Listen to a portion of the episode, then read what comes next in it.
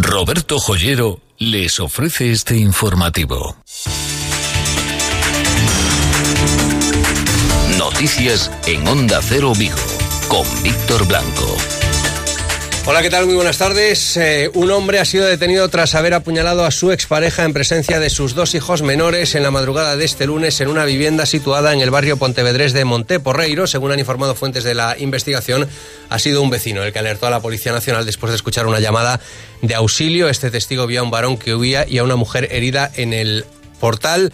La mujer acababa de ser agredida en su domicilio, pero consiguió bajar al portal para pedir ayuda a los vecinos, timbrando en el telefonillo, han indicado las mismas fuentes. El detenido es un hombre de 34 años por tentativa de homicidio. Ha sido localizado en la avenida de Lugo, de la capital de la provincia. La policía científica ha procedido a analizar el arma blanca con la que supuestamente se produjo la agresión. La víctima de 33 años había tenido una relación sentimental con el ahora detenido y permitía que este hombre acudiese a su vivienda para poder ver a los hijos menores que tienen en común. Esta madrugada el hombre habría acudido a esa vivienda con la intención de ver a los pequeños que se encontraban en el domicilio cuando se produjo la agresión. La mujer permanece ingresada en el Hospital Montecelo de Pontevedra y su estado en principio no reviste gravedad ya que no ha sufrido heridas en órganos vitales. En cualquier caso, la detención de este hombre de 34 años por esta agresión a, una, a su expareja en presencia de sus dos hijos menores. Como les digo, ha ocurrido en eh, la ciudad de Pontevedra esta misma madrugada. Vamos con el pronóstico del tiempo. Augasa, la Mazda de Vigo, le ofrece el tiempo. Carlos Otero, ¿qué tal? Muy buenas tardes. Hola, ¿qué tal? Muy buenas tardes. Por fin, cielos mayoritariamente despejados y dejamos atrás esa, esas lluvias, ese ambiente húmedo. Sí, efectivamente, el tiempo ha pegado un giro de 180, tenemos ya influencia anticiclónica, una situación que incluso, bueno, pues podría perdurar en lo que resta de semana, como mínimo hasta el sábado, y bueno, pues que nos traerá jornadas consecutivas de cielos despejados, hoy todavía con vientos moderados, pero bueno, que esos vientos irán amainando en lo que, bueno, pues ya para la jornada de mañana, y eso sí, con temperaturas eh, bajas, sobre todo de madrugada. Esta pasada madrugada tuvimos mínimas de 9 grados, la próxima quedará en torno a los 7 grados. ¿Seguirán bajando las eh, temperaturas según transcurra la semana o nos mantendremos ahí en esos valores? Bueno, al tener los cielos despejados, eh, las máximas se quedarán en torno a los 15 grados, pero sí que es verdad que partiendo de mínimas todavía más bajas. Mañana en torno a los 7, el miércoles nos quedaremos en torno a los 6 grados de mínima y el jueves en torno a los 7. Así que temperaturas frías, por debajo de lo habitual en esta época del año y con máximas que sí, bueno, pues tendrán en torno a los 15, pero gran parte del día nos quedaremos más próximos a los 10. Los cielos seguirán despejados.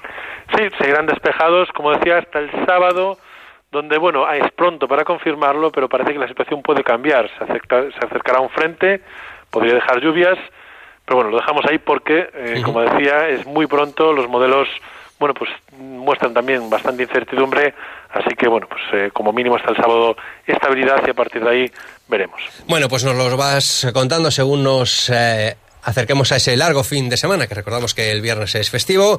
De momento sí podemos dejar el paraguas en casa y eso sí, ir bien abrigaditos. Efectivamente. Carlos, muchas gracias un día más por atendernos en directo. Gracias a vosotros, un saludo. Augasa, concesionario Mazda en Vigo les ha ofrecido el tiempo. Y han arrancado este mediodía las obras de la terminal de autobuses de la estación intermodal de Vigo entre reconocimientos y felicitaciones del presidente de la Junta de Galicia, Núñez Feijo, al alcalde de Vigo, Abel Caballero, y sí, del alcalde de Vigo, Abel Caballero, al presidente de la Junta de Galicia. Seguimos avanzando en Vigo y seguimos caminando en la senda en la que queremos. Presidente, muchas gracias por vuestro trabajo, por vuestra acción y por hacer que esto sea ya una realidad irreversible. Palabras de Abel Caballero al presidente de la Junta de Galicia, Alberto Núñez Feijó, y palabras del presidente de la Junta de Galicia, Alberto Núñez Feijó, al alcalde de Vigo, Abel Caballero. Este é un exemplo paradigmático da suma de esforzos. É un exemplo paradigmático da colaboración leal entre institucións públicas. Quero agradecer, sin dúbida, o ADIF, na figura do seu directivo e o Concello de Vigo, na figura do seu alcalde, a posibilidade de que todo isto, que parecía difícil, complexo, todo isto se vaya construindo eh, se vaya entregando paulatinamente. Finalizado el acto y los discursos, estuvieron luego charlando aproximadamente unos 5 o 7 minutos el presidente de la Junta de Galicia, el alcalde de Vigo, Abel Caballero, la presidenta de la Diputación, la consellera de Infraestructuras y también la concejala de Infraestructuras del Ayuntamiento de Vigo.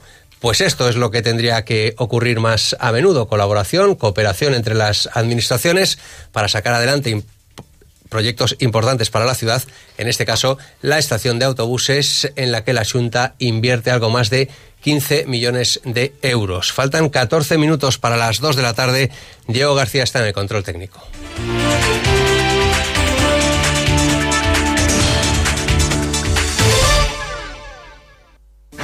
Recuerdo momentos señalados en la familia con los regalos de Roberto Joyero. Recuerdo que era una emoción ver cómo se abrían esos paquetes y aparecían joyas, relojes, mis primeros pendientes de oro. Hoy soy yo la que regalo y quiero transmitir la misma emoción. Roberto Joyero, también es para mí. Roberto Joyero, en Velázquez Moreno 32 y 34, Vigo. Noticias de Vigo con Víctor Blanco. Y es una jornada intensa en asuntos relacionados con la justicia. La sección cuarta de la Sala de lo Penal de la Audiencia Nacional juzgará viene juzgando desde hoy, como les contábamos a primera de esta mañana, a la antigua cúpula de Pesca Nova por maquillar las cuentas en, lo que era la antigua pesquera, con la perspectiva de que se celebren más de 40 sesiones. El procedimiento es largo, la sentencia no estará visto para sentencia este juicio, es decir, no finalizará hasta como muy pronto marzo del próximo año 2020. Se solicitan 28 años de cárcel para el expresidente de Pescanova, Manuel Fernández Sousa, y multa superior a los 22 millones de euros. También se solicitan 13 años de cárcel para su hijo y 504.000 euros de multa y para el que fuera consejero delegado Paz Zandrade, 12 años y 6 meses de cárcel y multa, y multa perdón, de más de 5 millones de euros por estos hechos. También hoy estaba previsto que comenzase un juicio, en este caso contra el hermano de Sinaí Jiménez, un juicio que se repetía porque se consideró que había habido una sentencia nula pero que ha sido suspendido, ¿no, Luis Herrera? Sí, contra Marino Jiménez, como bien dices, uno de los hermanos de Sinaí, otros seis acusados por narcotráfico, entre ellos un ex guardia civil, ha quedado suspendido debido a la ausencia de uno de los letrados defensores, concretamente un abogado que esta mañana tenía un accidente de tráfico cuando se dirigía a los juzgados de Vigo. El juicio ha quedado aplazado ahora hasta el próximo 2 de marzo. Como bien dices, este juicio no deja de ser la repetición de otro, en este caso uno que se celebraba en el año 2017.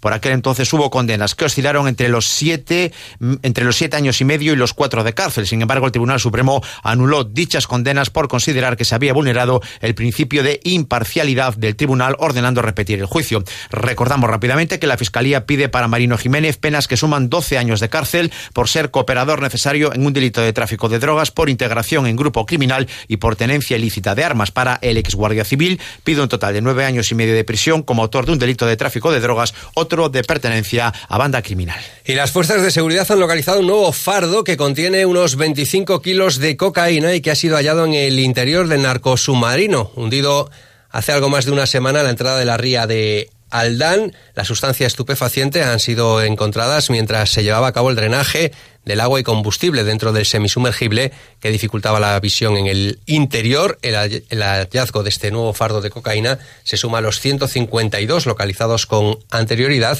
y será incluido en las diligencias que se trasladan al juzgado de instrucción número uno de Cangas, donde por cierto han pasado a disposición judicial esta misma mañana los tres detenidos durante este fin de semana en relación con esta operación contra el narcotráfico. Uno de ellos es el tercer tripulante que estuvo escondido durante prácticamente una semana en una vivienda situada en unos montes de Omorrazo, una vivienda de una mujer extremeña que solo lo utiliza en verano y que por tanto la vivienda estaba vacía y allí se escondió este individuo durante varios días hasta que finalmente fue eh, encontrado por la Policía Nacional. Y la buena noticia también de este fin de semana, sobre todo para la familia de Débora Fernández, es que la titular del juzgado de Tui ha decidido reabrir esta causa con la toma de declaración de nuevos testigos, tres que nunca habían prestado declaración. Escuchamos a la hermana de Débora eh, Fernández, Rosa, que viene desde hace años luchando por lo que finalmente han conseguido, que se reabra esta causa y ahora a ver si se hace justicia. Eh, la realidad es que la policía sí ha trabajado, pero digamos que los medios y los recursos que había en aquella época, pues obviamente no fueron suficientes, si no se hubiese esclarecido lo que ocurrió y no se pudo esclarecer. Entonces, bueno, pues la familia lo que pedimos es que siga habiendo medios que sigan eh, peleando por intentar esclarecer lo que ocurrió, porque no podemos olvidarnos que hay una persona que se lleva la vida de mi hermana por delante y que sigue impugna. Entonces, eh, la familia nos vemos en la obligación de recurrir a cualquier medio para intentar pues darle visibilidad y que la gente nos apoye, porque a ver siga a través de la presión social conseguimos apoyar más la reapertura. Y todavía en crónica de sucesos. La Policía Nacional de Vigo ha desarticulado una organización dedicada al tráfico de cocaína, heroína y marihuana que operaba en el barrio Vigués de Ocalvario. Los arrestados forman parte de un clan en el que varios miembros se encuentran cumpliendo penas de prisión por una operación interior. La droga se distribuía para su vivienda desde varias viviendas o a través de pequeños vendedores por diversos puntos del centro de la ciudad. Y tenemos que añadir también en crónica de sucesos que la Guardia Civil acaba de detener en Vigo a cinco personas, investiga a una sexta a los que se les acusa de haber cometido hasta 30 robos en cafeterías, bares y restaurantes. Actuaban básicamente en la provincia de Pontevedra, aunque la Guardia Civil también le atribuye varios robos en las provincias de A Coruña, Salamanca y Zamora.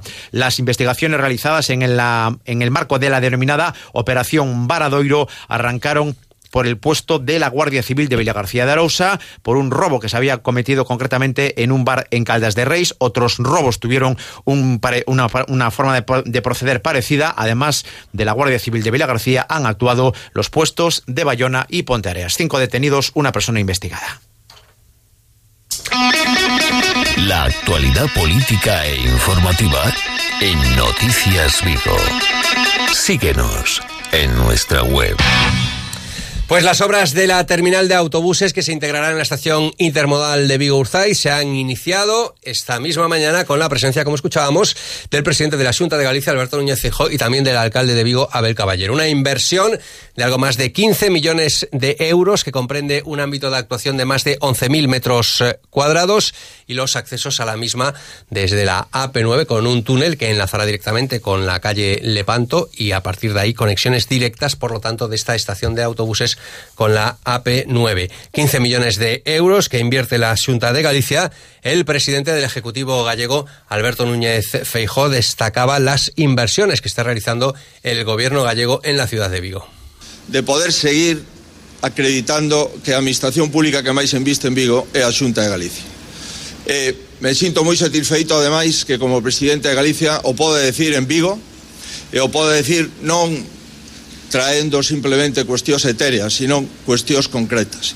Esta estación intermodal esta estación intermodal onde máis estamos investindo de todas as estacións intermodais de Galicia e isto é un grau de area para seguir tendo de momento ese récord da administración pública que máis invirte en Vigo el presidente de la Junta de Galicia y el alcalde Abel Caballero, que también se mostraba satisfecho con esta inversión. El plazo de ejecución es que estén listas estas obras de la estación de autobuses prácticamente a la vez que la de la estación de trenes y todo el centro comercial, es decir, en la primavera, abril del año 2021. Me encanta. Me encanta la estación, me encanta cómo está diseñado y me encanta el proceso y el proyecto. Y aquello vino acompasado de todos los accesos, entradas, salidas a la autopista, desde toda la zona de Lepanto, desde la autopista, por debajo de la estación de autobuses, que va a ser este gran complejo de comunicación que va a ser una zona entera distinta de la ciudad. La finalización de las obras, como les digo, en la primavera del año 2021 se espera que dos millones de pasajeros utilicen anualmente esta estación en la que habrá aproximadamente unos 500 autobuses que diariamente utilicen también esta estación. Y la noticia que les comentaba también al comienzo, Barreras, principio de acuerdo, Rich Carlton toma la posesión, digamos, de las decisiones en este astillero tras adquirir los derechos de decisión sobre el 55% de las acciones que le ceden Pemex y Albacora. Hablábamos esta mañana con el presidente del Comité de Empresa de Barreras, con Sergio Galvez. ¿Qué tal? Muy buenos días. Bueno, pues Enrich Carlton ha ratificado ya de forma oficial su principio de acuerdo con Pemex y Albacora para hacerse con el control del astillero Hijos de J. Barreras y ha subrayado que su prioridad es finalizar el minicrucero Ebrima. ¿Qué os parece? Bueno, vamos a ver, en, lo que yo he podido leer, que no tengo información directamente de la empresa, pues habla también de un pues, futuro de, la carga de trabajo que teníamos más o menos en barreras y tal, que podían pues también eh, estar trabajando en una línea de recuperar pues los Javila, por lo que se detrae de ahí, ¿no? E incluso el Armas, que aún es una incógnita lo que puede suceder con ese barco. Yo me imagino que si se habla con los armadores la cuestión se puede retomar. Y bueno, habla también del inicio de la, de la, bueno, de la actividad, ¿no? Esas son cuestiones que nosotros habíamos trasladado y que a nosotros eso pues podemos eh, pensar que es favorable o muy favorable.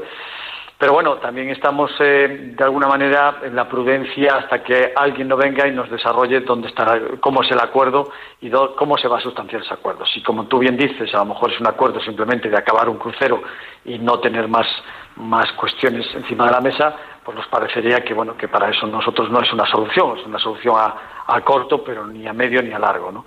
En el, acuerdo, Sergio, sí, mira, perdona, en el acuerdo se dice, eh, bueno, primero sobre el astillero, sobre el astillero, sobre el minicrucero de lujo, que el consorcio estadounidense asume el sobrecoste en la construcción de este primero de los dos minicruceros de lujo que tiene pactados con Barreras y señala también, con respecto a lo que decías tú, ¿no? de futuros eh, proyectos en el acuerdo, bueno, lo que han enviado a los medios de comunicación es que este acuerdo, señalan textualmente, implica el nombramiento temporal de equipos externos y experimentados que trabajarán en pro de la continuidad de Hijos de J. Barreras y a estos nuevos equipos, incluidos nuevos administradores, les será encomendado asegurar la finalización de Brima, el crucero inaugural de Rich Carlton, así como de otros y dice textualmente proyectos viables del astillero Vigués. También se sentarán las bases para que Hijos de J. Barreras pueda conseguir negocios nuevos y rentables en el futuro. Hombre, visto así, parece que es una apuesta de futuro, ¿no? Pero bueno, yo eh, en estos momentos hay que ser prudentes porque nosotros no podemos hablar por una nota de prensa. Nosotros lo que alguien tiene que sentarse con la parte eh, social y decirnos realmente qué es esa literatura y por dónde van los tiros. Pues eso es lo que esperan, tener información de primera mano por parte del Consejo de Administración de Barreras. Y hoy la información deportiva que también viene marcada por la crónica judicial, Rubén Rey. Última hora, recordamos, en junio de 2017 el futbolista actualmente en el Celta Santi Mina y el canterano también del Celta David Goldar, ahora mismo en el Nastic de Tarragona, eran detenidos en la localidad almeriense de Mojácar, acusados indiciariamente de presunta agresión sexual a una joven en una noche de fiesta en aquella localidad. Pues bien, hoy, esta mañana, hace apenas un rato, el juzgado de primera instancia de instrucción número uno de Vera, en, en Almería, acuerda continuar con el procedimiento penal abierto contra Santi Mina y contra David Goldar. La juez atiende a instancias del Ministerio Fiscal, se da por concluida la fase de instrucción y se concluye, por tanto, ya digo, instancias del Ministerio Fiscal que existen indicios suficientes para que ambos vayan a juicio. Desde el entorno del futbolista, en este caso ahora del Celta, en aquel momento jugaba en el Valencia, se reconoció la veracidad del asunto, pero no así se negó tajantemente la existencia de cualquier tipo de abuso o de agresión sexual. Pero este es el caso, sigue adelante el procedimiento penal, podrían ir a juicio Santimina y David Goldar, acusados indiciariamente de agresión sexual a una joven en Mojácar. Para que luego digan que no hacemos buenas recomendaciones o que Arde, película que les recomendamos en este mismo informativo, está nominada a cuatro premios Goya, entre ellos película y director. Los cielos continuarán despejados durante toda la jornada de hoy. Llegan las noticias de España y del mundo. Muy buenas tardes.